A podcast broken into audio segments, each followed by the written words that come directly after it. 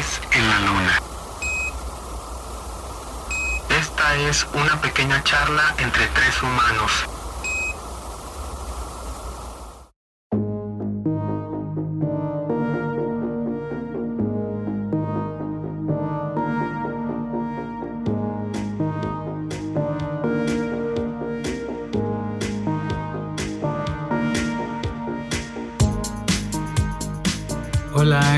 Darles la más alegre de las bienvenidas a este segundo episodio del podcast 3 en la Luna.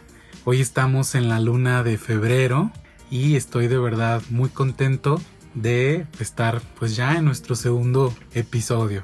Yo soy Gerardo Heredia. Yo soy Aldo Hinojosa. Y por acá Héctor Sandoval. Y bueno, hoy vamos a estar platicándoles un poquito acerca de lo que ha pasado en este mes de febrero y comentar esos lados que normalmente no, no vemos o no lo hablamos de, de ciertos temas, ¿no? Y bueno, antes de comenzar, quiero invitarlos a que nos sigan en nuestras redes sociales. Estamos en Instagram, en Facebook y en YouTube como Tres en la Luna, todo junto. Tres con, con letra. Perfecto. Y Síganos para que se sigan enterando de todo lo que les vamos a platicar y vayan viendo las cosas que les adelantamos y las otras historias que les compartimos en las redes sociales.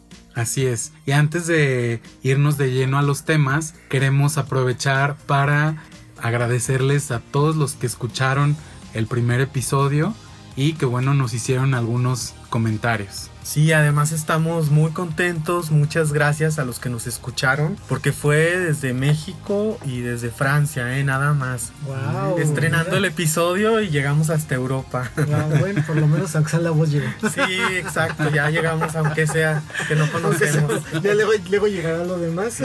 Ya llegará el cuerpo. Ya llegará el cuerpo, pero llegó la voz primero. Sí, ya. Algo es algo. Por algo se empieza.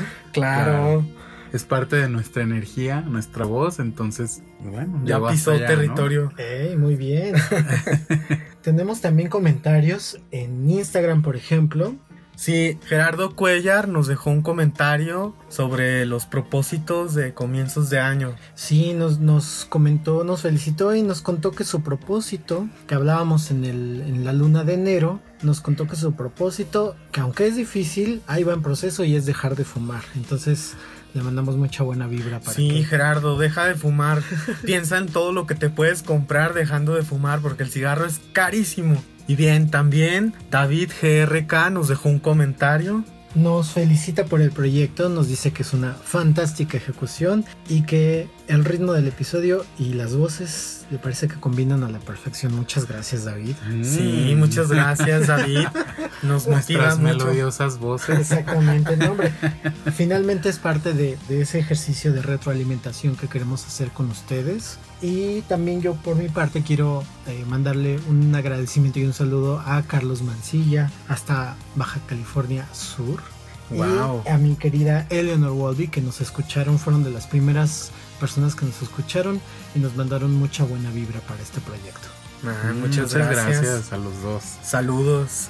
Y por último, en Instagram, Ale Garmilla también nos hizo un comentario que le había gustado que éramos muy divertidos y que estaban eh, en la espera de la luna de febrero. Y bueno, ya llegó. Ya llegó y no ha visto nada, no ha visto nada. No ha visto nada y no somos y no somos estando pero. No somos pero por eso suscríbanse en todas nuestras redes para que se enteren de todo este argüente que les vamos a armar, porque si no se lo van a perder. hay mucho que comentar y ahí nos pueden dejar sus observaciones, si están de acuerdo o no con lo que decimos. Esto se trata de hacer un diálogo en ambas partes. Y también de las cosas que quieran que platiquemos. Claro, también eso es muy importante.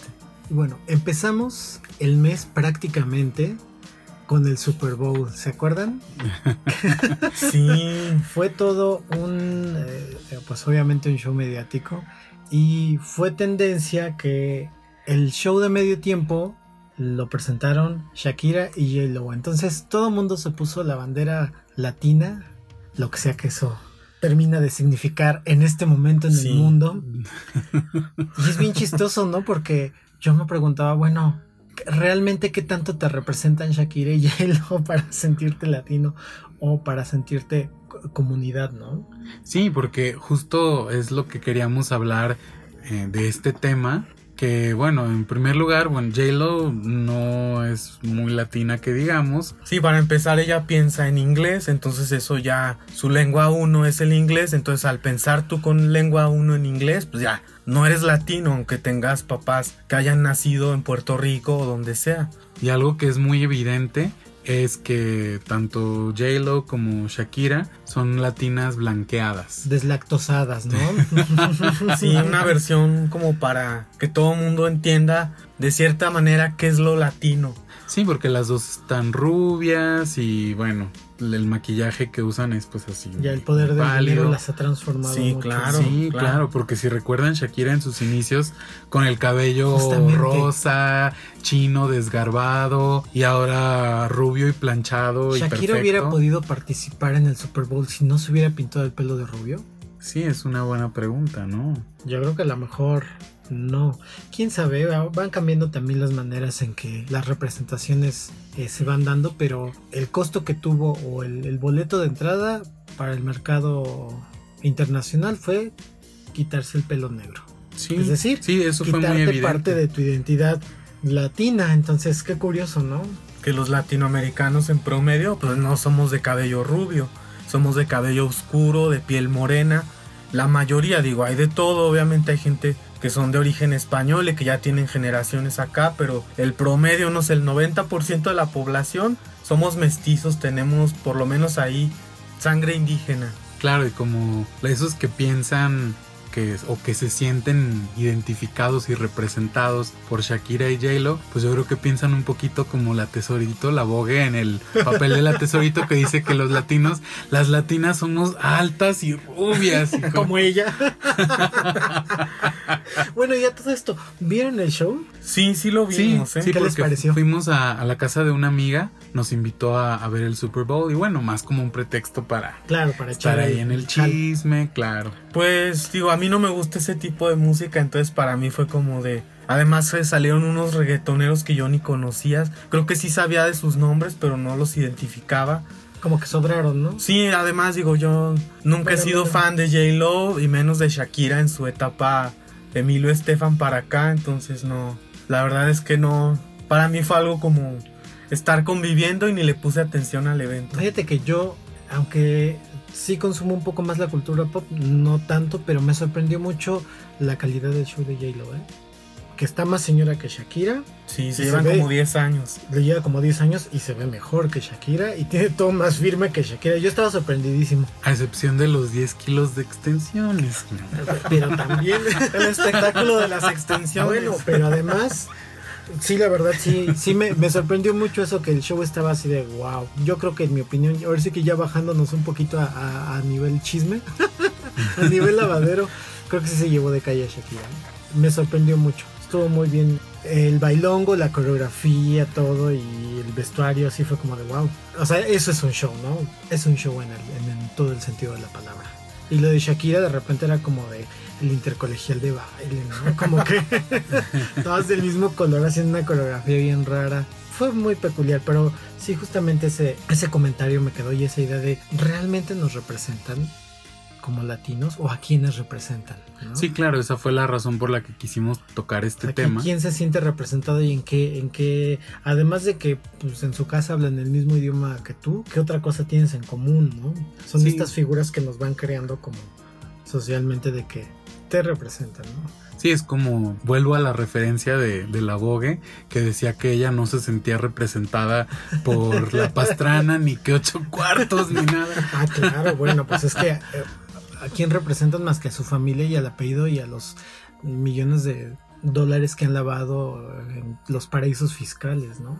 Sí, que justo, o sea, la bogué ahí en sus comentarios decía que, Le dio duro, que ¿eh? la pastrana pues siempre ha comido calientito. Siempre ha comido calientito. Y, es el mismo caso de, Shakira, o sea, ella siempre ha comido calientito. Ella viene de, de, familia libanesa y bueno, ya sabemos que los libaneses aquí en... Pobres no son. América, pues no. Pobres no son. Y mira, fíjate, anduvo con el hijo de un expresidente. Entonces, de hecho, creo que la demandó, ¿no? En algún momento el hijo del expresidente de la Rúa la demandó porque él quería Eso sí recuperar no el dinero que le había invertido a su carrera, que debieron haber sido millones que desviaron. Entonces él la demandó, creo que no le ganó la demanda, pero la, la A ese demandó tiempo porque- Shakira ya era más Sí, poderosa. ya era más poderosa, ya tenía como cinco bufetes más de abogados. y, y- pero él sí decía, bueno, pues yo le invertí mucho a su carrera, yo también quiero ver esto. Además es algo muy extraño el fenómeno Shakira, hablando musicalmente, cómo se transformó en algo que empezó ¿Se dentro acuerdan, y ¿se acuerdan cuando decía que, que no entendía de fútbol? Sí, Y Sí, ahora es la como- vemos y en que- el Super Bowl. Y que le daba pena enseñar el ombligo. Yo me acuerdo mucho cuando dijo eso en una entrevista, que, que le daba pena enseñar la panza. Y mira, ahora enseña bueno. pero enseña todo. Enseña todo. Sí, entonces fue, sí, Shakira para mí es un fenómeno como Muy curioso, muy ¿no? curioso. Muy kitsch. Sí, Muy kitsch. como que pasó de una cosa completamente. Es como que tocaba en la escala de Milán y de ahí se fue a, a tocar reggaetón, dices. Yo creo que llegó al punto en que ya tienes tanto dinero que dices, ya lo que sea, lo que venga. Sí, Ya. Mientras, mientras siga creciendo la cuenta bancaria, échale. Sí. Y que hay que ver las cosas como son, ¿no? El show de medio tiempo del Supertazón, pues es eso, es un show, es humo y espejos. Sí, y- es un show. es Claro, es entonces, pero de ahí a que uno diga, ah, es que nos representaron en el Super Bowl, pues no. Entonces hay que ver las cosas como son. Sí, no hay- es que un ser tan show y punto, ¿no? sí, finalmente Shakira y J-Lo pues están protegidas por disqueras americanas, entonces Bueno, pues no, No solo de latino no tiene nada. O sea, son personas, están rankeadas entre las personalidades más influyentes de, del mundo y además tienen cuentas bancarias que te mueres entre lo que, tanto de lo legal y de lo ilegal que han hecho, pues bueno. Sí, Claro, y se mueven en círculos imaginar. pro Trump, entonces dices, ¿cómo me va a representar como latino, no? Sí, sí. Qué tan candente ha estado febrero, eh, de verdad. Sí, de hecho, febrero llegó sido- con todo. ah, llegó sí, y nos dio un Como golpe. que nos, nos está dando un revolcón así de ola, ¿no? Porque Y solo son 29 días solo esta son vez. 29, ¿eh? fíjate, la gente que se quejaba de enero. Ajá, o sea, quéjense de febrero. Y yo creo que el, el siguiente, así, super trending topic que vimos y que a mí me dio mucha gracia fue el show. Ahora sí que otro show, Otro medio show, tiempo. otro de medio tiempo. pero en Zona Maco, protagonizado por Avelina Lesper. Híjole. ¿Qué tal? También nos vino a dar el show como mi Shakira y mi J-Lo. Pero sin la extensión de Sin la cabello. extensión. Sin los, Sin 10 los de millones. Sí, porque no podía pagar 50 Sí. mil dólares. 20 mil. No, 20 mil. Ah, 20 mil dólares cuesta eso. Ah, claro, pero lo puede pagar. Sí, Sí, por Pero ella supuesto. dijo, es que yo no puedo pagar eso. Claro, su marido se lo puede pagar. Le puede pagar lo que quiere. Tienen una cuenta bancaria bastante generosa. Entonces, de que se lo puede pagar, se lo puede pagar. ¿eh? Sí, bueno, aquí el que nos puede dar santo y seña de este tema, pues es aquí Aldo. Pero- A ver, suéltate. para empezar todo el mundo te buscó. todo mundo me preguntó, qué curioso, fíjate. ¿no? Como ustedes deben saber, y si no lo saben, les recomiendo que vayan ahora mismo a escuchar desde el closet el episodio número 13, que es donde platicamos esta historia de por qué conozco a Belina Lesper, para que no se, no se hagan bolas. No van a encontrar mejor fuente, déjenme les digo. No hay mejor fuente, eso sí se los aseguro. Esto Ahí es, Aldo este, sacó del closet todo lo que traía. Saqué y- esa historia del closet de esos verdad. muertitos del closet. No, no, no, bueno. Así como tan, tan esqueleto, no, pero sí, sí estaba guardada esa historia. Mucha gente me preguntó, bueno, no, no solo de, de conocidos, gente de, misma, de la misma empresa de Milenio me escribió para preguntarme, para pedirme mi opinión, para mandarme memes, para mandarme notas, hasta de museos muy serios con los que colaboré cuando trabajé Pues en antes Milenio. no te mandaron la factura de la galería Ah, no, OMR. ya nada más eso faltaría. Sí. No, esa seguramente se la mandaron a- al dueño de Milenio. ¿eh? Eso Sí. Yo, yo diría que hubo ahí una negociación. Porque Milenio es patrocinador de Sonamaco. Ah, Mm. Ellos son patrocinadores. Pero bueno, yo digo que antes de, de que nos De que entremos de este lleno, jugoso chisme. así como de rapidín. ¿Qué fue lo que pasó? Ajá, pues ya todos Yo saben que, hay que Y para los que no Y Para saben, los que no saben, Avelina Lesper se volvió trending topic ese sábado. Estaba en el número uno en Twitter porque rompió o la acusaron de romper una, vamos a poner entre comillas, obra de arte, una pieza que estaba en venta.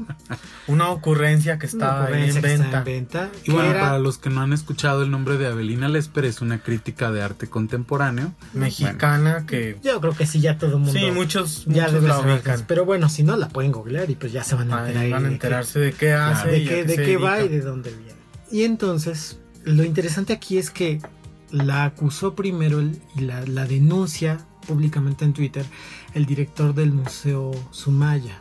Y después de ahí le sigue Cuauhtémoc Medina, que es el curador en jefe del MUAC, Museo Universitario de Arte Contemporáneo. De la Universidad Nacional Autónoma de México. Exactamente. Y la acusan de haber roto una pieza deliberadamente y de querer huir de la feria. Ya con esa premisa, pues Sí, porque eso fue lo primero que todo el mundo leímos en Twitter, sí, fue lo primerito que, salió. Se quería dar a la fuga después de haber roto una pieza en Sonamaco. Exactamente.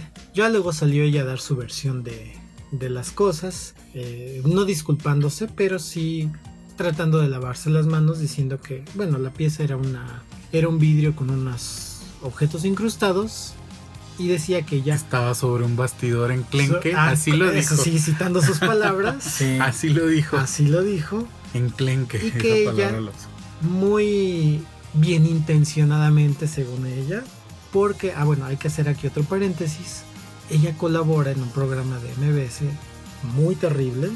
Horrible. En el que estaba también otros personajes ahí detestables. Sí, de, de lo más bajo de la, si se le puede llamar cultura y ella es clienta asidua de ese programa y entonces a través de la radio hicieron una convocatoria y, e invitaron a la gente a que fuera a Sonamaco porque ella iba a dar una visita guiada. De hecho, hay videos en YouTube de un canal que yo jamás había visto que grabaron eh, toda la visita. Y entonces es muy chistoso porque es humor involuntario. La ves a ella hablando en el video de las ocurrencias del arte contemporáneo, de la gente que quiere hacer famosa con un chistorete y luego ella se hace famosa con una ocurrencia rompiendo una pieza. ¿Qué pasa aquí?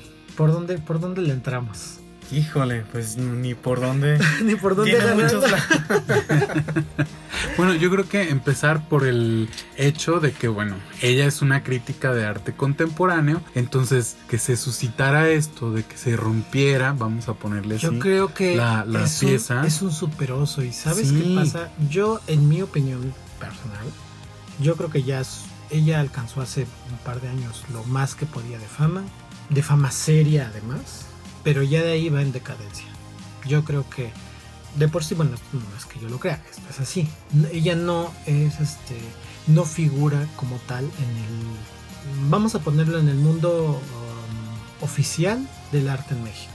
Ella figura en el mundo privado porque trabaja por un medio de comunicación que es una empresa privada. Sí.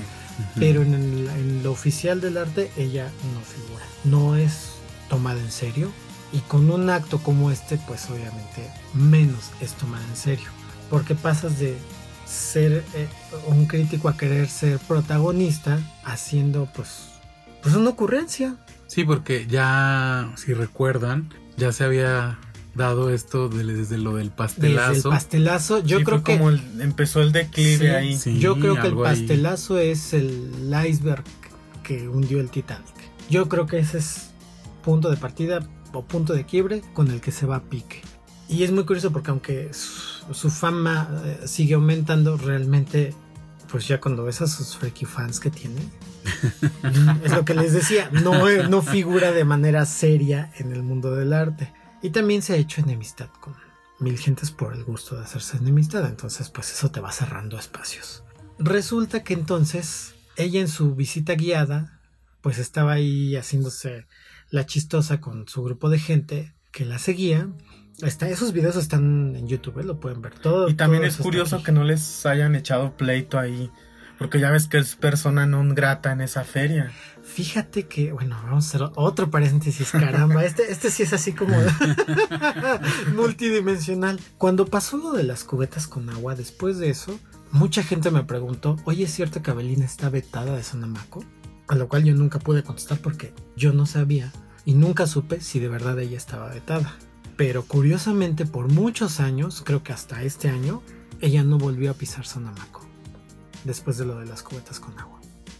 Y después de que eh, Milenio censuró el material, ella no volvió a Sonamaco. Ahora sí que ahí eso se queda como interpretación. A lo mejor sí estuvo, tuvo un veto y ya se lo quitaron y se lo van a volver a poner. ya va a estar al entrar a la, a la feria y va a estar su foto. es muy posible porque, claro, todas estas cosas hay que tener en cuenta que son acuerdos que no son públicos. O sea, el hecho de censurar el material en aquella ocasión pues fue un acuerdo privado entre las galerías, las y Milenio. y Milenio y algo debió haber ahí. Y en esta ocasión yo estoy casi seguro que debió pasar lo mismo. ¿Por qué? Porque Milenio es patrocinador. Porque además había un medio digital de internet grabando toda la visita guiada y curiosamente nadie tiene video del momento en el que está rompiendo la pieza. Ni siquiera las cámaras de seguridad están. ¿Por qué? Sí, no se ha mostrado O sea, eso. Eso también. Porque podrían haber ahí filtrado Claro. de las cámaras de seguridad de Sonamaco, Sí. que las hay, Sí. obviamente. Y es muy curioso justo esto, ¿no? Que no se han filtrado ninguno, ni- ningún video del el momento en el O que de se alguien que estuviera grabando, porque eso ya es Porque muy además, común. ah, ahora, eso sí, que a diferencia, si se dan cuenta, a diferencia del pastelazo, que fue todo muy controlado, porque además fue en un museo con el cual ella se puso de acuerdo, es decir, ya el museo le estaba protegiendo. En la ocasión del pastelazo, el museo estuvo cerrado, se llenó el cupo, se cerraron las puertas, por seguridad. Pero además estaba Milenio grabando todo. Entonces estaba el medio que la respalda cubriéndola. Pero aquí estás en un espacio, pues vamos a decir, público. Sí, abierto. Es abierto a toda la gente y por eso es que la información se filtró tan rápido. Es decir, no se pudo contener de esa manera como cuando fue el pastelazo. Yo creo que pues esto fue un intento desesperado por figurar y, y le salió mal. En mi opinión, sí rompió la pieza. Obviamente no de manera intencional, pero sí la, sí la debió romper. Y les voy a contar por qué. A ver, cuéntanos. Y aquí antes, ¿no? Así como el, El redoble de tambor. y el anuncio como en programa de televisión. Exactamente. Usted tiene la última palabra. Claro, ustedes decidirán, pero Sí, esta no. es mi experiencia y, y este es todo lo que les digo es a partir de las cosas que sé, porque trabajé con ella cuatro años y pues obviamente conviví con ella cuatro años y lo digo de manera muy responsable y respetuosa, pero la realidad es que ella físicamente es una persona torpe, es decir, es el tipo de personas que va caminando y choca con un poste, Ah, se tropieza con un- una piedra en, en la calle. Yo muchas veces la rescaté de chocar con un cable en la calle, de que se cayera por una coladera, shalala, shalala, ¿me explico? O sea, es este Ujú. tipo de personas descuidada o torpe, como le queramos decir. Y seguramente... De malos reflejos. Sí, de malos reflejos. Y además tiene un problema en la vista. Entonces, su vista es muy limitada. Entonces esto abona. Entonces que esta bola que seguramente que- ya no vio ni la cercanía con la que tenía las cosas y seguramente pensó, porque eso lo dijo este, Sergio Zurita, el conductor del programa con el que ella iba, de hecho él muy inteligentemente dice que él le cree a ella, que él la respalda y él le cree que ella nunca la había, nunca rompería una pieza, pero él aclara, yo no lo vi. Cuando pasó, yo estaba volteando hacia otro lado. Ay, mira qué Eso ¿no? curioso. Y, y nada es lo mismo. Exactamente, pero él dice... Aparte no dice yo estoy seguro, dice Ah, yo le creo yo a le ella, creo. ¿no? Pues Y dice en su programa de radio que él pensó que las piezas, que los objetos estaban colgando con un hilo colgados del bastidor. Es decir, él no se dio cuenta de que había un vidrio. Es muy probable que ella le haya pasado lo mismo. Debió pensar lo mismo y entonces se, le hizo muy chistoso decir, ay miren, si le pongo esta lata de refresco, pues en la pieza no pasa nada, ¿no? Y entonces a la hora que hace el movimiento seguramente le dio en la torre a a algún objeto y eso se llevó por completo el vidrio. Esa es mi opinión. Sacarán todas sus propias conclusiones, pero yo creo que fue así. Y fíjate que algo que a mí me llamó mucho la atención de, de la pieza esta que presentaron ahí es que en la página de internet de la galería, la pieza tiene otro, otros objetos que no son los mismos a los que tiene la que se rompió Ah, en es, que, Sonamaco. es que tiene varias muy similares. Ah. De hecho, a partir de eso, fíjate, es lo que te digo. Cuidado, esto va para todos. Cuidado con lo que deseas. El universo, hay que ser muy claro porque el universo te lo da de otras maneras. Sí, hay el poder de la palabra, el poder de la mente, aguas. Sí, y a partir de ese momento, la galería no se ha cansado de publicitar a este artista. Entonces han sacado obras y obras e imágenes que la verdad son muy malas. A mí me parece, bah, ya ni siquiera dignos de comentarse. Pero pues la realidad es que ella lo puso en el, en- en el centro del, del- El ojo del huracán. Sí, en la, en, el- en la controversia y el que ella haya hecho esa tontería, pues lo dispara a él. Qué ironía, ¿no? Es como Claro que el fue lo cuadro que- del Zapata. A eso iba también. que aparte de todas estas marchas LGBT, apoyando el cuadro, etcétera, obviamente le dio publicidad. Ah, y bueno. para el artista mejor. Ah, bueno, le hicieron la carrera al pintor del, del cuadro de Zapata, que también dicho sea de paso es muy malo, en mi opinión. El diseñador de bastante- antros. El diseñador de Bastante antros. malo el cuadrito, la verdad es que no era. Hasta este momento Sí. seguimos preguntándonos cómo llegó a Bellas Artes ese son cuadro. relaciones públicas. Si no Esas son otros- relaciones públicas. O sea, el arte se maneja como muchas cosas en este mundo a través de relaciones públicas. Entonces, teniendo las relaciones públicas correctas, eso te abrirá Pues puertas. ve hasta dónde llegó mi pues Salma Hayek. Imagínate agarrando el Un cliente. vida. clientazo. Mi este Carlos Rivera también llegó a Bueno, No, pues ¿qué te digo? llegó a Broadway pues con un clientazo. Con un clientazo. Es que ya ven, muchachos, porque de eso nos consta. que Fuimos a ver la, la obra de teatro del Rey León. Ah, sí.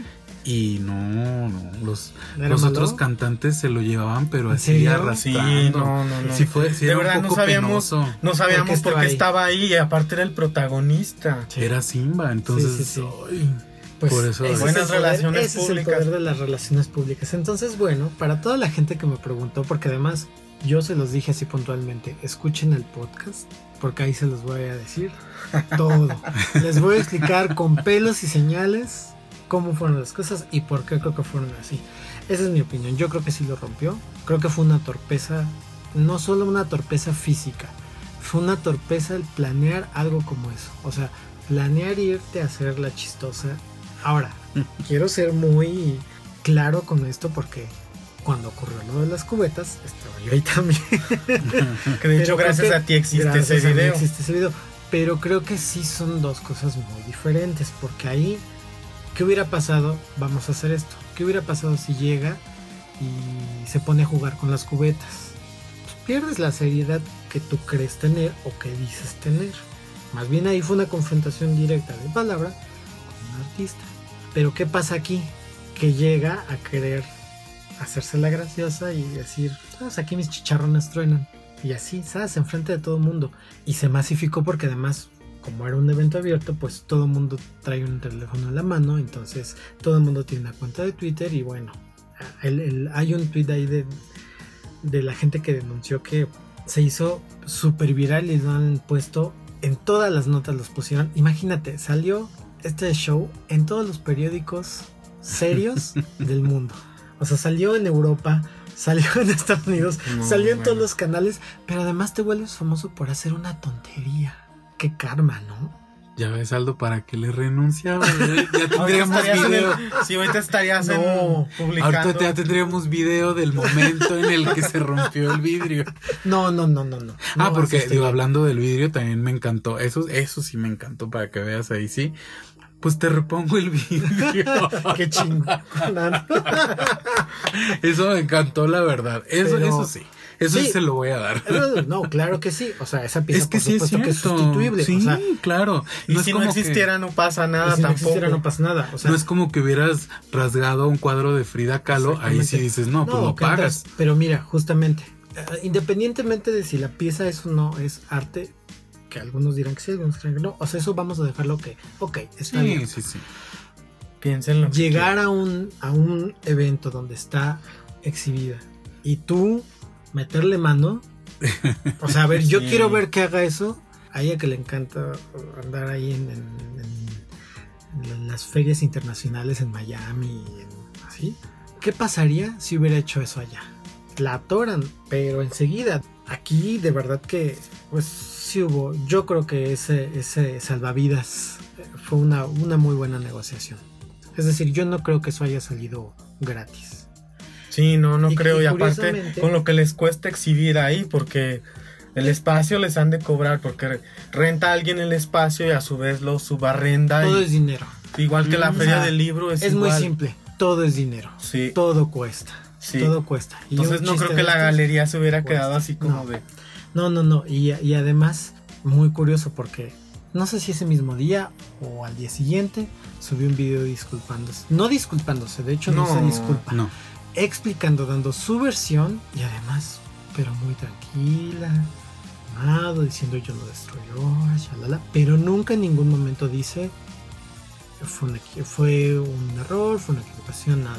Pues sí, porque como dices tú, le costó a Milenio ese dinero. Seguramente Y entonces, bueno, le dijeron, pues Te ahora haces un video te donde... disculpas. Se lo van a descontar ahí en su quincena. de su quincena. Pues mira, Ahí le van a ir También hay descontando. unos chiquitos. Ahí también son relaciones públicas. Ella tiene relaciones públicas y privadas que le reditúan mucho. Ahí yo ya no voy a meter más. Por eso digo, que ahí, ahí lo estoy diciendo entre líneas. El día que se haga una investigación periodística sobre todo lo que está ahí alrededor, yo creo que se le anda acabando la carrera. ¿eh? Sí, además para mí Abelina Lesper dejó de tener hasta. Y nunca fui completamente fan de sus ideas ni empataba con lo que ella pensaba.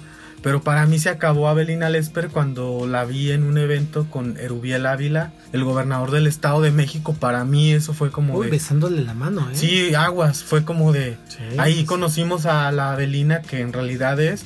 Y aparte verla en los Y programas con donde está... Horacio Villalobos. Con la gente que se rodea. Sí. No, ya para mí eso es como... Bueno, bueno, por eso digo, el día que, se, que alguien investigue, pues nada más vean en qué estados de la República se hacen eventos y con qué gobernador, o sea, googleenla con los gobernadores, y, vean a qué, hacia qué tendencia política Claro. están, ¿no?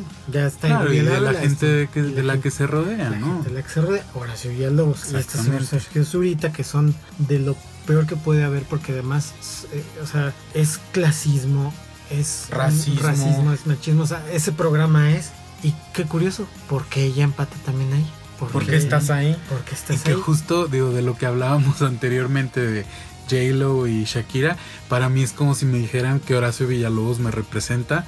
No, No, muchas gracias. Un señor que todavía No, muchas gracias. lleva no sé cuántos años en, en los medios y no se ha atrevido a salir del closet. Y, y que además es, bueno, ay sí, ya, ¿para qué, le, ¿para qué le movemos? Y ya, yo creo que para cerrar es muy curioso. Una vez después de ese video diciendo que no había tocado nada, un artista que traía ella ahí de, de llavero, creo o me imagino que con mucho poder económico, porque la verdad es un muy mal pintor, pero le celebra, le trae, le, le publica libros y shalala. No sé por qué, yo creo que él pensó que iba a ayudar.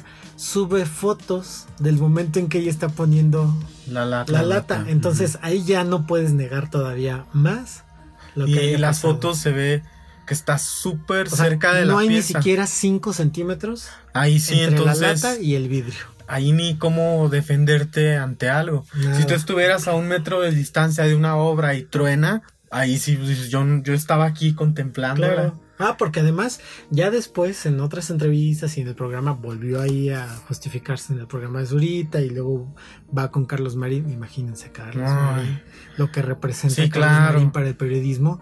Y ella le besa la mano, ¿eh? Sí, claro. se sí dejo. se nota.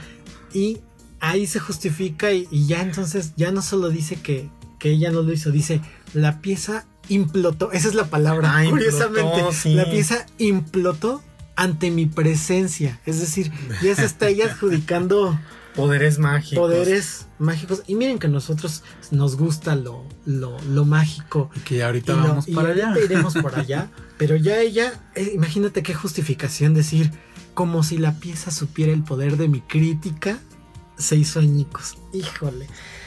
Eso ya te habla en qué mundo vive, ¿no?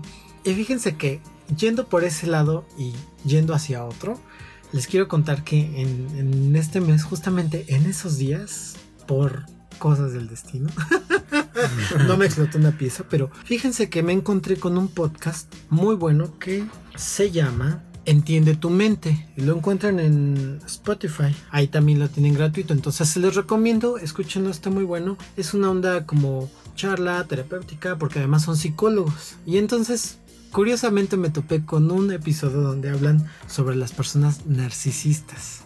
Y resulta que les voy a contar que escuchando toda la, toda la descripción que daban sobre las personas narcisistas, yo dije, Dios mío, están describiendo a la perfección a Avelina. Ahí les va. Este, esto que les voy a decir lo tomé del podcast. Es así tal cual ellos lo dijeron. Ellos son psicólogos. Yo lo estoy replicando. Por eso le estamos dando. Por eso ahí. les estamos dando el crédito y los invitamos a escucharlos. Porque está muy, muy bueno su, su trabajo. Dice, el narcisista posee cierto encanto. Es decir, tiene un encanto que atrae a las personas. Que hace que la gente empatice. Diríamos popularmente tienen labia. Tienen labia. Pero cree que todas las personas son inferiores a él. Siempre sobrevaloran sus cualidades y menosprecian a los demás. Y también algo muy importante que decían, el narcisista en realidad está construido a través de una imagen, porque lo que hay detrás de esa máscara del narcisista es una personalidad insegura y acomplejada. Yo se los digo, sí encaja, ¿eh? Yo, los- yo estuve cuatro años, yo lo vi, yo lo escuché, escuché muchas cosas. ¿Qué no viste? Que si quieren que se las platique, suscríbanse al podcast, escríbanos, díganos, coméntenos. pregúntenle y algo que y quieren por que les. Y por supuesto que se las platicamos. Y decían ellos, unos tips para identificar la gente narcisista. ¿Cómo identificarlos? Ahí les van tres puntos. Ahora sí que esto nos sirve hasta para la vida diaria, ¿eh? Claro. Por si se encuentran un día en la calle con Avelina también. Sáquenle la vuelta porque van a Sáquenle implotar, ¿eh? Porque vayan a implotar. Lleven su corona de ajos. Sí. Sí, no, no, no, una estaca y todo. No vaya a ser. Como en los Simpsons, muere Sí. engendro del demonio. bueno, ahí les van los tres puntos para identificar a una persona narcisista. Número uno, no admiten errores. Es decir, el narcisista nunca se equivoca. Ahí está el video. Ahí está el video. Nunca admitió, dijo yo la rompí por X o Y. No, no. Yo estaba parada y de repente solita explotó. Y no, no hice nada malo y lo lamento mucho, pero yo no fui. ¿no? Fue mi poder. Fue mi poder, este, mi rayo láser. Número dos. Siempre cree tener la razón. Bueno, pues yo creo que ya. No necesitamos ejemplos. No, métanse a su Pues blog. métanse al blog, vean las Y ahí entrevistas, vean los todo, videos. Otra vez, ahí está el video. Ahí está Ahí está el video. Número 3. Se alaba a sí mismo humillando a los demás. Bueno, de nuevo, vean, Vean los el videos. video, vean- sus textos, todo lo que produce Avelina. Y esos, ese- esos, esos son los puntos sobre el narcisismo que encajan muy bien y ejemplifican muy bien todo este show. Nuestro show del medio tiempo de Sonamaco. ¿En qué estado se encuentra el arte contemporáneo en este país? Y bueno, también yéndonos por otro lado, que aquí esto es del lado de la psicología, también... Y del, un poquito del chisme también, porque no? Y bueno, también yéndonos por este lado esotérico, energético y de la magia, de la Como el brujería. punto de vista que casi no se habla. Claro, que también, ¿por qué no? Tocarlo, ¿no? Ahí viene otra vez nuestro lado esotérico que les platicamos desde la primera ocasión. Sí, que también, también hay, hay ese lado. Empezando por el año. El año es 2020. N- No es un número ahí nada más así, ¿no? Y justo antes de, de ese día, que fue el 8 de febrero, lo que pasó con Avelina en Sonamaco, había sido el día Capicua, que es era el 02 del 02 del 2020. Del 2020, qué fuerte. Ajá, entonces fíjense toda la, la energía que, que Yo la verdad estos ese día me puse a, a pensar en buena vibra y en positivo porque no quiero que me... Digo, aquí no lo hemos todavía hablado, que poco a poco vamos a ir haciéndolo, pero nos de verdad, de verdad los números nos dicen muchas cosas y, y quien menos creen lo utilizan. Pónganse a observar un poquito cuando alguien lanza un disco, qué día lo hace, a qué hora lo hace. De verdad, los ¿Cuántas números, pistas tiene? la- los números tienen una fuerza que hay que invocarlos cuando es a nuestro favor y para, promover la luz. Sí, porque entonces, bueno, empezando por ahí, el año, el día que había sido un poquito antes de, de este evento, este año es un año bisiesto, también, no es algo así muy, muy común, digamos. Cada seis años. Ajá. Cada cuatro años. Cuatro, ¿no? Yo ya lo recorrí. no pasé las clases de primaria, güey. Y bueno, justo ese día, el 8 de febrero, había luna llena. Que también, digo, eso hasta para quien sea muy escéptico, digo, ahí están las mareas. Entonces, Así que, ¿sí, sí, claro, o sea, el año, el día Capicua que había pasado, es un año bisiesto. Había luna llena ese mismo día, el 8 de febrero. Bueno, esa noche. Esa noche, bueno, ya para amanecer el, el 9, a la, alrededor de la una de la mañana era la, la luna completamente llena, pero bueno, antes de la una de la mañana ya estaba en Preciosa, por cierto, ¿eh? 99 punto Estaba increíble. Sí, que aparte era luna de nieve. Ok. Entonces, bueno, todo esto, o sea, no, no son Ya es coincidencias. mucha energía. Sí, claro, era, era una energía que se manejaba ese día que... Mucha energía buscando, Bárbara. buscando, por Buscando dónde salir, salir, buscando exacto. por qué vidrio implotar. Sí. Y bueno, ¿Por ya- qué obra implotar? Y ya finalmente, bueno, también en febrero, alrededor del, del día 1 y 2 de febrero, también había entrado Imbolc, que bueno, esto es referente a la tradición Wicca y que bueno, es más que nada las tradiciones paganas, pues son un poco de culto a la naturaleza y se rigen por los ciclos solares, los ciclos lunares y bueno, también había entrado ese ciclo solar que es muy fuerte, ¿no? Entonces, imagínense toda la energía, el ciclo solar y aparte la luna llena esa noche que No, pasó pues lo de Avelina. Entonces no son coincidencias. O sea que sí, sí podría decir, mi mala vibra rompió ese vidrio. ¿Y qué? Tráiganme otro más grueso. Entonces ahí por ese lado se podría defender a Avelina. Sí se puede, bueno, híjole. Pues nada más diciendo eso, ¿no? O sea, me cargo una vibra, pero de Me que... cargo una vibrototota Sí, que fíjate que esto ya como dato al, al como ahora sí que como, como apéndice. Más de una persona con las que trabajamos en Milenio y con las que grabábamos entrevistas y shalala, me ha dicho o me dijo, es que esa mujer es un vampiro energético. Trabajas con ella un día y terminas exhausto. Exhausto. Exhausto. Acabas así. Y pues sí, ¿qué te digo? Sí se carga una, una vibra feita. Entonces puede ser que se haya implotado. O sea que a lo mejor se implotó con su mala vibra. ya no se aguantaba ni ella Ya no se sola. aguantaban. Imagínate, no, hombre. Bueno, ya no, ya no quiero decir más. Sí, pero ustedes pueden comentarnos, pueden preguntarle ¿Qué les algo. parece? ¿Ustedes qué opinan? ¿Sí? ¿Qué ¿Implotó opinan? no implotó con el poder de su la el poder de su crítica des- destrozó un vidrio? Sí, Ahora, yo quiero ahí. decir que todo lo que dije aquí lo dije con base en mi experiencia en los cuatro años que trabajé ahí y que todos los días me tocó chutármela. Y que también de la misma manera le conocí de lados muy buenos y muy monos, pero también le conocí, si no todos, por lo menos muchos lados muy negativos. Y bien, también febrero ha sido un mes de muchos acontecimientos que los hemos visto por todos los medios y que nos han bombardeado y uno llega al punto en el que dices, ¿para qué me sirve esta información? ¿Para qué me sirve saber tanto si solo me va a estar espantando más, si solo voy a estar teniendo miedo a salir a la calle? Incluso días pasados me tocó platicar con, con una persona que decía que estaba pensando comprar una pistola.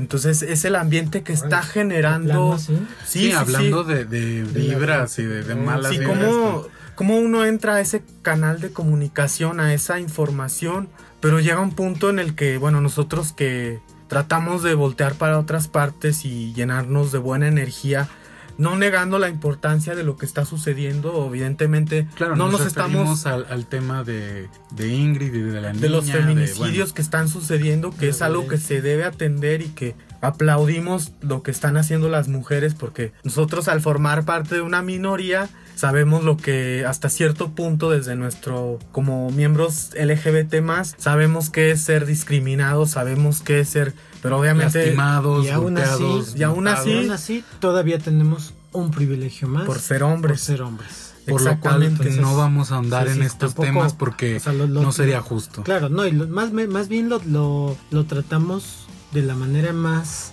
empática que podemos tener porque finalmente esa experiencia prácticamente nunca la vamos a tener. de Sí, claro, mano, no, no vamos a ser acosados como lo son las mujeres o violentados o golpeados por los esposos. Entonces sí, lo que sí eh, invitamos a todos los escuchas es a tratar un poquito de, sobre todo ha sido ahora en, en este mes y en México particularmente, el cómo los medios nos han llenado de información y llega un punto en el que dice, de verdad necesito saber tantos detalles de cómo sucedió, o sea, que es Sí, sin respetar la dignidad del cuerpo de las personas, porque es de verdad una, una completa Deshumanización. deshumanización y desacralización de, la, de lo que es un cuerpo. Claro, porque justo esto también se suscitó este mes, que bueno, un, un periodicucho de esos de Nota Roja publicó esas imágenes, entonces bueno, también yo creo que esto lo, lo podríamos ver de- desde esa perspectiva. ¿Por qué alimentar ese morbo como estos periodicuchos?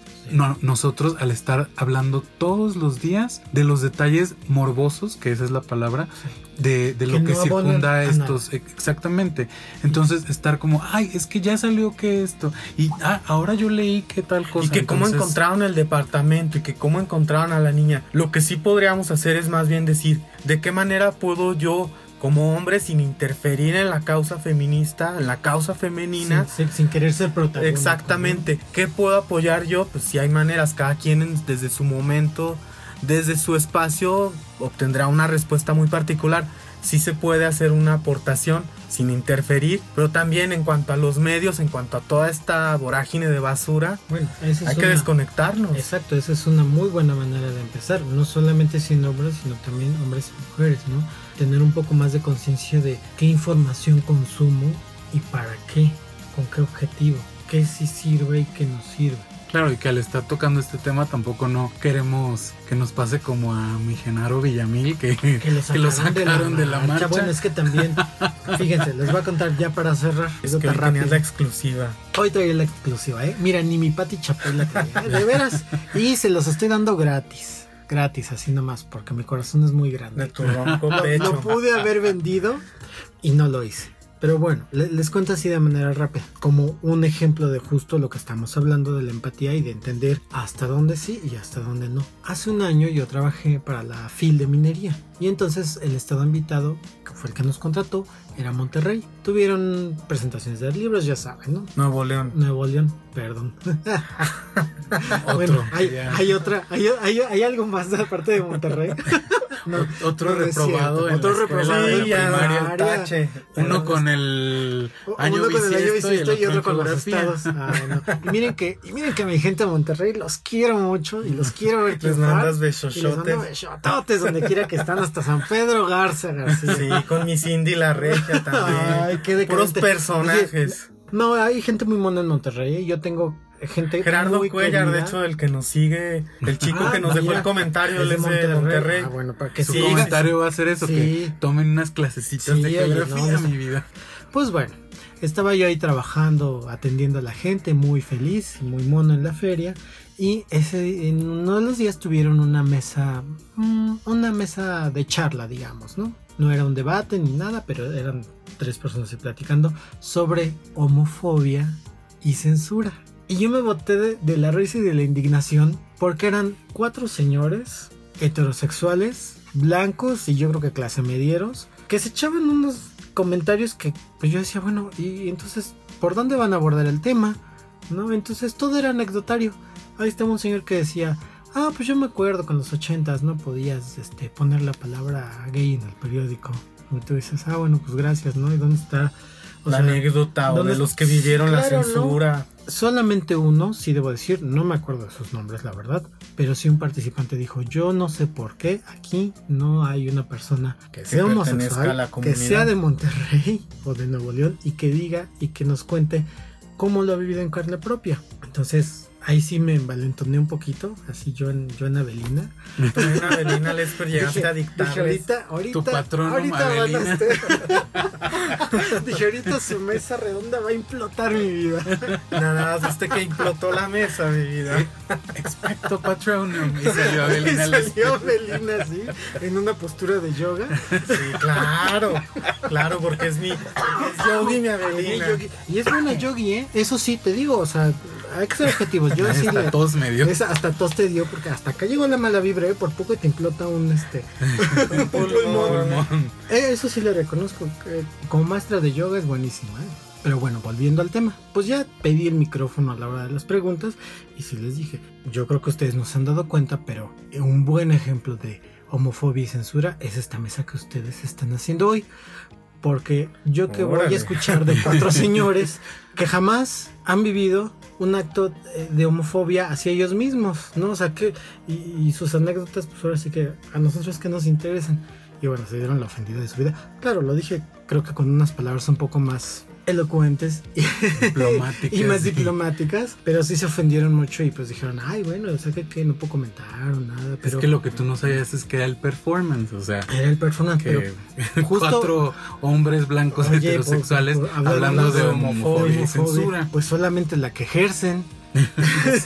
¿De qué otra Entonces, manera? Por eso justamente y quisimos ser muy claros en decir que estamos platicando de este tema, pero ni queremos ser protagónicos y obviamente mucho menos queremos de- decir cómo se hacen las cosas, sino Lo que está decir sucediendo con los medios, con lo los que está lo que se está difundiendo que es tremendamente horrible es una falta completamente de respeto a la familia a la la dignidad del cuerpo. No compren esos diarios eso sí yo es lo único que podría decir no porque es- si no no compartan esas notas ni las Y imágenes no hablemos de esto todos los días porque es solamente detalles Bueno, innecesarios no y hablemos morbosos. de los detalles. de los morbosos. detalles morbosos, sí, claro. Sí, sí. sí de Entonces, cómo la encontraron que si la bolsa que Claro. si la bolsa Porque finalmente los medios responden a lo que nosotros como consumidores generamos. El día que nosotros decimos, no me interesa lo que me estás vendiendo, ellos cambian, porque si no desaparecen. Claro, y lo que queremos decir es justo esto, que estamos actuando de la misma forma que esos periodicuchos al estar compartiendo detalles morbosos. y al estarlo platicando y, y finalmente al estar hablando nada más de eso, el tema principal que es la violencia hacia las mujeres queda en último plano. Y queda en algo banal y vendible. Exactamente. Entonces, bueno, por eso es que también hacemos este podcast, porque esta tratamos de que sea nuestra aportación al mundo de escuchar otra voz y otro punto de vista. Sí. Tres puntos de vista en nuestro caso, Sí. tres voces diferentes. Y que también ustedes puedan decir, ah, podemos escuchar otra cosa, ¿no? Y podemos comunicarnos, compartir información de maneras, a lo mejor va a sonar muy ñoño, ¿no? Pero más sanas. Claro. Y ya terminando este tema de los medios y de no estar hablando de los detalles morbosos y restarle importancia al tema, pues simplemente yo los invito a que se conecten un poquito más con la naturaleza que nos rodea. El otro día yo estaba justo pensando esto de para qué saber tantos detalles innecesarios y cuando lo estaba pensando en mi ventana empecé a escuchar Sensontles. sensontles Wow. estaban cantando súper cerca en un árbol. Entonces dije, bueno, mejor hay que poner atención a otros detalles, a lo que nos rodea, la naturaleza. Esa información sí nos ayuda a poder resolver todos estos problemas que tenemos, que nos están encarando. Claro. Entonces, conéctense con la naturaleza. De verdad, aunque sea la Ciudad de México, Hay está- pajaritos, hay pajaritos cantando, hay jacarandas floreciendo. Sí, caramba. y de eso pues, no, no hablamos y también es algo que está pasando en nuestro día a día. Cuidemos también, por favor. Claro, y entonces, bueno, como nos gusta cerrar de una manera positiva, que ya Héctor aportó esto, acuérdense que vamos a comentar algo maravilloso que nos haya pasado en esta luna de febrero. Y bueno, yo voy a comenzar porque fíjense que después de cinco años ya me quitaron los brackets. Para mí fue algo maravilloso Es porque... cierto. Sí, bueno, de arriba nada más, de abajo ya Wow. casi estoy en eso, pero de verdad fue algo que estoy en shock todavía. ¿Cómo Fueron cinco años, bien, muy bien, ya mi boca descansó. Wow. Es padrísimo poderte lavar los dientes y fue una larga travesía por muchas situaciones, lo dejé por cuestiones económicas porque es caro. Sale carito, ¿eh? Sale Como carito. dos años paré por cuestiones económicas, pero lo retomé y todo, pero miren ya, aquí estoy y Sonrisa colgate. sí, claro. Bueno, yo les quiero contar algo maravilloso que me pasó justamente hace un par de días, que tuve la oportunidad, gracias a una amiga muy querida, Daniela, que es pintora, que me invitó a una convivencia con otros artistas y creadores de, esta ciudad, y conocí una fotógrafa que ya es mayor, de otra generación, eh, muy buena, a quien yo solo conocía por nombre y por haber visto en algún momento su trabajo en un museo. Y fue una experiencia muy linda y platicando un poco sobre el anecdotario, eh, me dijo, si, si produces retratos tan lindos y si captas esa parte tan bonita de las personas, es que tú eres una persona linda. Entonces me Ah. pareció un, un cumplido y un pues un halago muy lindo hacia mi persona y hacia mi trabajo. Entonces Claro, y eso motiva bastante para Sí. confiar en que a veces uno no confía en lo que estás haciendo, pero cuando llega alguien más que, tiene, tiene cierta trayectoria y, y te lo dice, de verdad, dices, ah, me Sí, lo creo para bien, para seguir produciendo y no dormirme en mis laureles. Claro. Ese, ese qué fue mi- padre. sí, ese fue mi Qué bonito. mes. ¿Ya ves? Este año vas con todo. Ese, ese año vamos con todo. ya Sí. se agárrense. Le mando un becho. Un besotote. Un besotote. Eh, No, de hecho, yo creo que sí le voy a mandar el, el podcast para que lo escuche y a ver que nos, que nos dé su opinión también. Claro. Porque platicamos un poquito de todo esto que estuvimos hablando hoy en el podcast, lo platicamos ahí. Sí, pero sí le mando un becho, aunque no la conozca, por haberle Sí. hecho este comentario aquí a mi amigo. Sí, saludos que nosotros ya se lo hemos dicho, pero ahora alguien más que es muy talentoso, muy aterrizado y por algo estamos aquí en este mitote. Y bueno, a mí lo que me sucedió este mes es que tomé un taller con gente súper linda, con un maestro que de verdad mis respetos, me quito el sombrero, el sombrero de bruja, sombrero, El sombrero picudo. sombrero picudo. porque era un poquito de, de esto te- de estos temas, Ah, ok. el taller, entonces Era en onda Witchy. Eh, onda- esotérica. sí, Oh, entonces qué bonito. De verdad que es una persona que transmite su conocimiento de una forma muy humilde y aterrizada, no en este pedestal que a veces las personas se ponen a sí mismos de yo sé y yo soy el que tiene aquí el conocimiento y tú escúchame, no. Entonces eso eso me gustó mucho y bueno, también rodeado de compañeros, personas muy lindas, entre ellos Ale, la de Instagram que comenté Ah, qué lindo. estábamos en, en esa esfera de, de energía trabajando y de verdad no me daba ni, ni hambre, ni sueño, ni nada, ni sentía el cansancio por estar rodeado de personas que vibramos en, en la misma Frecuencia. frecuencia. Y que justo como decías Gerardo, ya también cerrando, toda esta energía que está en este momento, en este año, que la podemos usar a nuestro favor. Que Claro. luego, como vivimos tan inmersos en cuestiones prácticas, no nos ponemos a pensar que la energía es para usarse. Claro, Y ahí está. Despierten y vean el sol, acuéstense y antes de hacerlo vean la luna y de verdad van a sentir toda esa, esa energía. Abracen un árbol.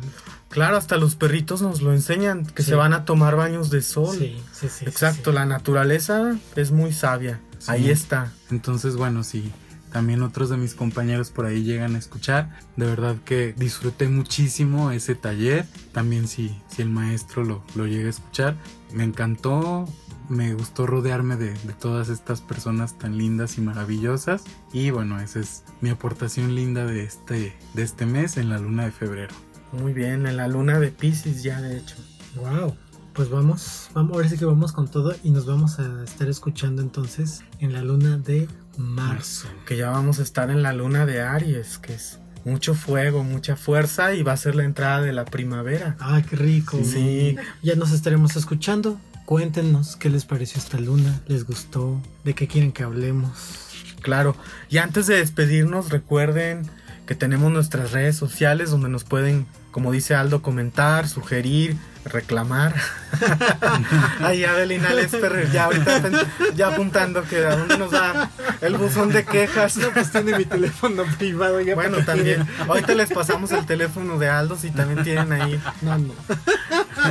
estamos en Instagram, Facebook y YouTube como Tres en la Luna, Tres con letra y ahí nos encuentran. Y también recuerden que nos pueden escuchar a través de Spotify, Apple Podcast, Google Podcast y entre otras más. Así es, muchas gracias por escucharnos y nos vemos en la luna de marzo. Hasta pronto. Bye.